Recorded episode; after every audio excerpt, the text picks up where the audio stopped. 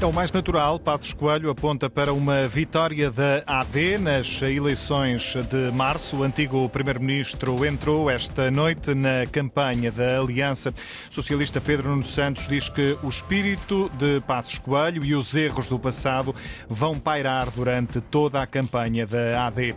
Por agora não há consenso entre os países europeus, mas o presidente francês não exclui a possibilidade de enviar militares ocidentais para a Ucrânia. Está aberto o Jornal da Meia-Noite com Nuno Rodrigues.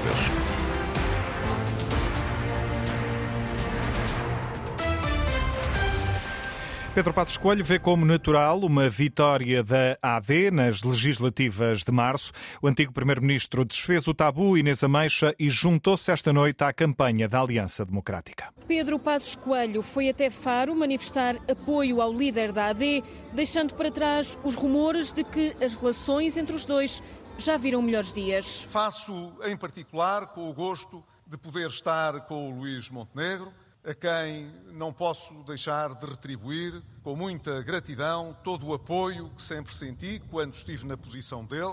Durante 20 minutos, o antigo Primeiro-Ministro explicou porque é que Portugal precisa de uma mudança. Ele que chegou a dizer que vinha aí o diabo, com o PS no poder, traz agora para a campanha o monstro e o lobo mau. Não há nenhum partido do Partido Socialista para a esquerda, incluindo o Partido Socialista, que a cada proposta de mudança, de reforma, não veja um lobo mau por trás ou um monstro eh, diabólico que vem trazer a incerteza no futuro. Nós já temos a incerteza no futuro depois de oito anos de governo socialista. O que nós queremos não é que nos agitem o medo do papão nem do lobo mau. Passos Coelho insiste, o governo de António Costa deixou um enorme vazio no país. Repete fórmulas gastas que remetem para o passado, para a geringonça, para não sei quantas outras possibilidades. Estão sempre a fazer contas de aritmética e a saber como é que vai ser e como é que não vai ser e como é que não vai ser e como é que vai ser. Não saem disto. É isto que têm para oferecer ao país. Muito aplaudido, o antigo líder do PSD diz ainda acreditar que a AD vai ter uma vitória natural a 10 de março e deixa um apelo aos eleitores. Pensem bem se o que querem para o seu futuro lhes pode ser dado como oportunidade por um governo empenhado que possa ter força. Nós temos, nós próprios, de dar força a esse governo, mas os eleitores também. E eu acredito que o podem fazer. Passos Coelho, uma espécie de Dom Sebastião, mas numa noite sem nevoeiro, em Faro, um peso pesado do PSD já a marcar a campanha de Luís Montenegro. Um abraço a todos, boa campanha, grandes eleições, grande oportunidade para Portugal. Um abraço. Pedro Passos Coelho ao lado da AD, num comício com casa cheia em Faro, onde o líder social-democrata agradeceu a presença do antigo primeiro-ministro. Luís Montenegro aproveitou ainda para avisar que com o PS o país vai ficando cada vez pior. Mandamos a troika que os outros trouxeram para casa, libertamos o país, demos autonomia de decisão aos portugueses para escolherem o seu futuro. Sempre que nós passamos pelo governo, nós deixamos o país melhor do que aquilo que o encontramos. Sempre que o Partido Socialista passa pelo governo, deixa o país pior do que aquilo que o recebeu. Luís Montenegro falou também de desespero no PS e de uma tentativa socialista de incutir o medo nestas eleições. Nos Açores, o secretário-geral do PS, Pedro Nuno Santos, eh, tentou colar esta noite Luís Montenegro a Pedro Passos Coelho e aos erros do passado e acusou o antigo primeiro-ministro de ter ido ao Algarve dar a cara por propostas caras e pouco credíveis. Metade das propostas do PSD são ineficazes, injustas e, cara, e caras a outra metade não é credível. E é aqui que Pedro Passos Coelho entra na campanha. Embora só pareça ter ido a Faro, a Faro para marcar o ponto, tal era o entusiasmo dele, tal era o entusiasmo do atual líder do PSD. Aliás, não valia a pena esconderem-no, porque, tal como Pedro Passos Coelho lembrou, Luís Montenegro foi o seu líder parlamentar, o homem que apoiou e aprovou Todas as malfeitorias foram feitas ao povo português entre 2011 e 2015. Pedro Nuno Santos, esta noite em São Miguel, nos Açores, e a entrada de Pedro Passos Coelho na campanha da Aliança Democrática foi ao princípio da noite, no Algarve, onde as eh, campanhas da AD e do PAN, Cláudia Godinho, trocaram cumprimentos. Boa, tudo bem? Vá, boa campanha. O encontro aconteceu no centro de Faro. Inês Souza Real aproveitou para dar um panfleto do PAN a Hugo Soares, secretário-geral do PSD. Nós lemos sempre e há de haver coisas com as quais concordamos todos. Pronto, tem que se aproximar das nossas propostas. Ah, eu não parece nada mal. Aquilo que for bom para o país é bom para todos. A Aliança Democrática Inês Souza Real garante que só deseja uma boa campanha. Nós desejamos a todas as forças políticas que de forma construtiva façam uma boa campanha, portanto não temos qualquer tipo de antagonismo nesta dimensão, mas sim separa-nos a ideologia política, somos a única força política progressista, ambientalista eh, e que defende também a causa animal na Assembleia da República. Temos divergências nessa dimensão. E nas ruas de Faro houve quem parasse Inês Souza Real para dar apoio. É das pessoas que eu mais gosto de ver falar na televisão, independentemente de se votar ou não votar mas a sua eloquência uh, é cativadora. Olha, agradeço muito isso. Uma mulher com um sentido de um sentido e uma sensibilidade única para aquilo que está a fazer. Em Faro, o dia foi também dedicado à cultura, com uma visita à Associação Recreativa e Cultural de Músicos. Faz muita falta termos no nosso país mais cultura e, portanto... Sim, eu acho que Inês Souza Real ouviu as preocupações dos artistas da associação e foi ainda desafiada para dar uns acordes de guitarra. Agora como é que muda Só faço isto. Mas no fim, foram dois bateristas de palmo e meio que fizeram a festa.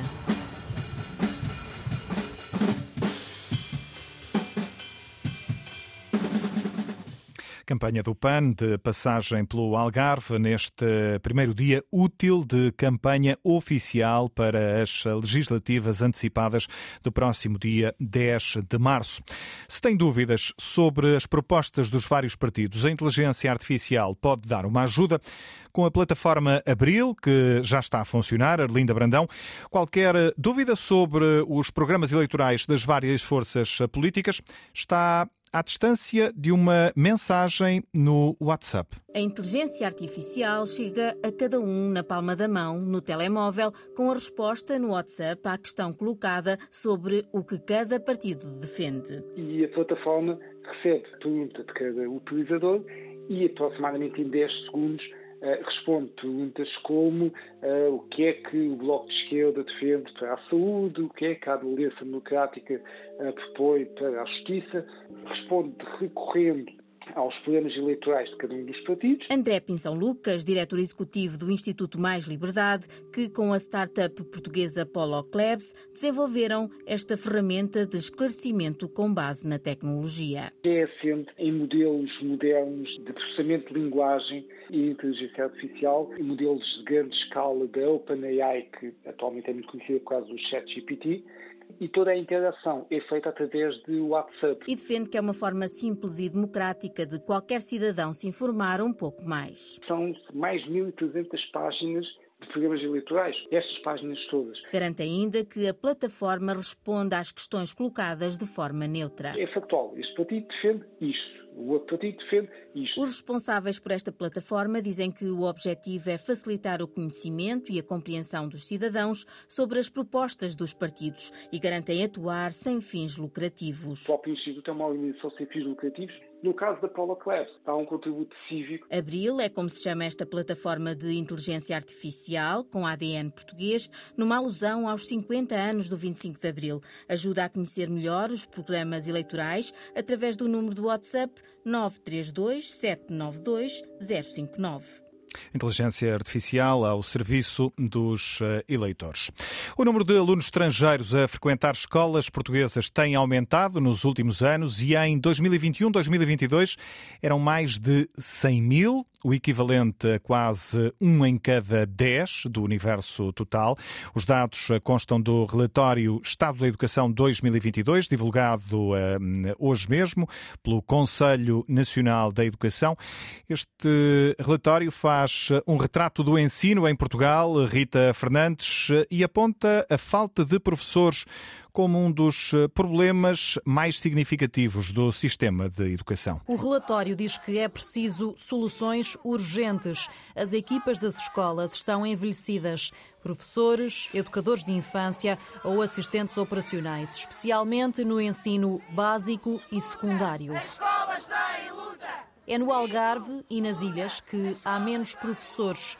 O Conselho Nacional de Educação, que escreveu o relatório, considera essencial tornar as carreiras na educação mais atrativas. Pede também mais atenção aos problemas dos alunos. Eles têm cada vez mais dificuldade em resolver os problemas mais complexos, como raciocinar, criar ou lidar com conceitos abstratos. Isto em praticamente todas as disciplinas, mas mais flagrante em História e Geografia do oitavo ano e Matemática e Ciências do quinto ano. Algumas das ideias deixadas pelo Conselho Nacional da Educação neste relatório divulgado esta terça-feira. O presidente francês eh, não afasta a possibilidade de serem enviados militares dos países ocidentais para a Ucrânia. Essa possibilidade foi deixada em aberto por eh, Emmanuel Macron num eh, encontro de alto nível que reuniu hoje vários países em Paris. Ainda assim, Macron admitiu que, nesta altura, não há consenso entre os países europeus sobre esta matéria. tudo foi lembrado esta noite de uma forma livre e direta. Hoje não há consenso de forma oficial e assumida para enviar tropas terrestres, mas em dinâmica nada deve ficar excluído. Faremos o que for preciso para que a Rússia não ganhe a guerra. Neste encontro, o presidente francês alertou também para a possibilidade de alguns eh, países que marcaram presença na reunião serem também invadidos pela Rússia nos próximos eh, tempos. Ora, António Costa, que representou Portugal eh, nesta reunião, Acredita que por agora não é tempo de especular? Eu acho que não é momento para fazermos especulações. Todos temos de ter a noção de quais são os riscos. Temos que nos preparar para os diferentes riscos, mas com uma determinação grande e com a consciência que a forma como hoje soubermos demonstrar a capacidade de apoiar o esforço extraordinário do povo ucraniano na sua própria defesa, na defesa do direito internacional, é a melhor defesa que nós asseguramos para nós próprios no futuro. E nós, portugueses, eh, temos, aliás, um bom motivo para compreender eh, a importância de defender, mesmo nas circunstâncias mais difíceis, o primado do direito internacional. Todos nos recordamos que durante muitos anos Timor-Leste foi um território ocupado pela Indonésia ilegalmente. Eh, houve momentos em que Portugal esteve sozinho na cena internacional a bater-se pela defesa do direito à autodeterminação do povo de Timor-Leste. Tânia Costa sublinhou também que o apoio à Ucrânia é decisivo para proteger outros países da ameaça russa no futuro. Vítor Murta vai deixar a presidência da SAD do Boa Vista. O anúncio foi feito esta noite pelo dirigente, momentos depois da contestação dos adeptos pela derrota na recepção ao Sporting de Braga por 4-0 em jogo da jornada 23 da Primeira Liga de Futebol.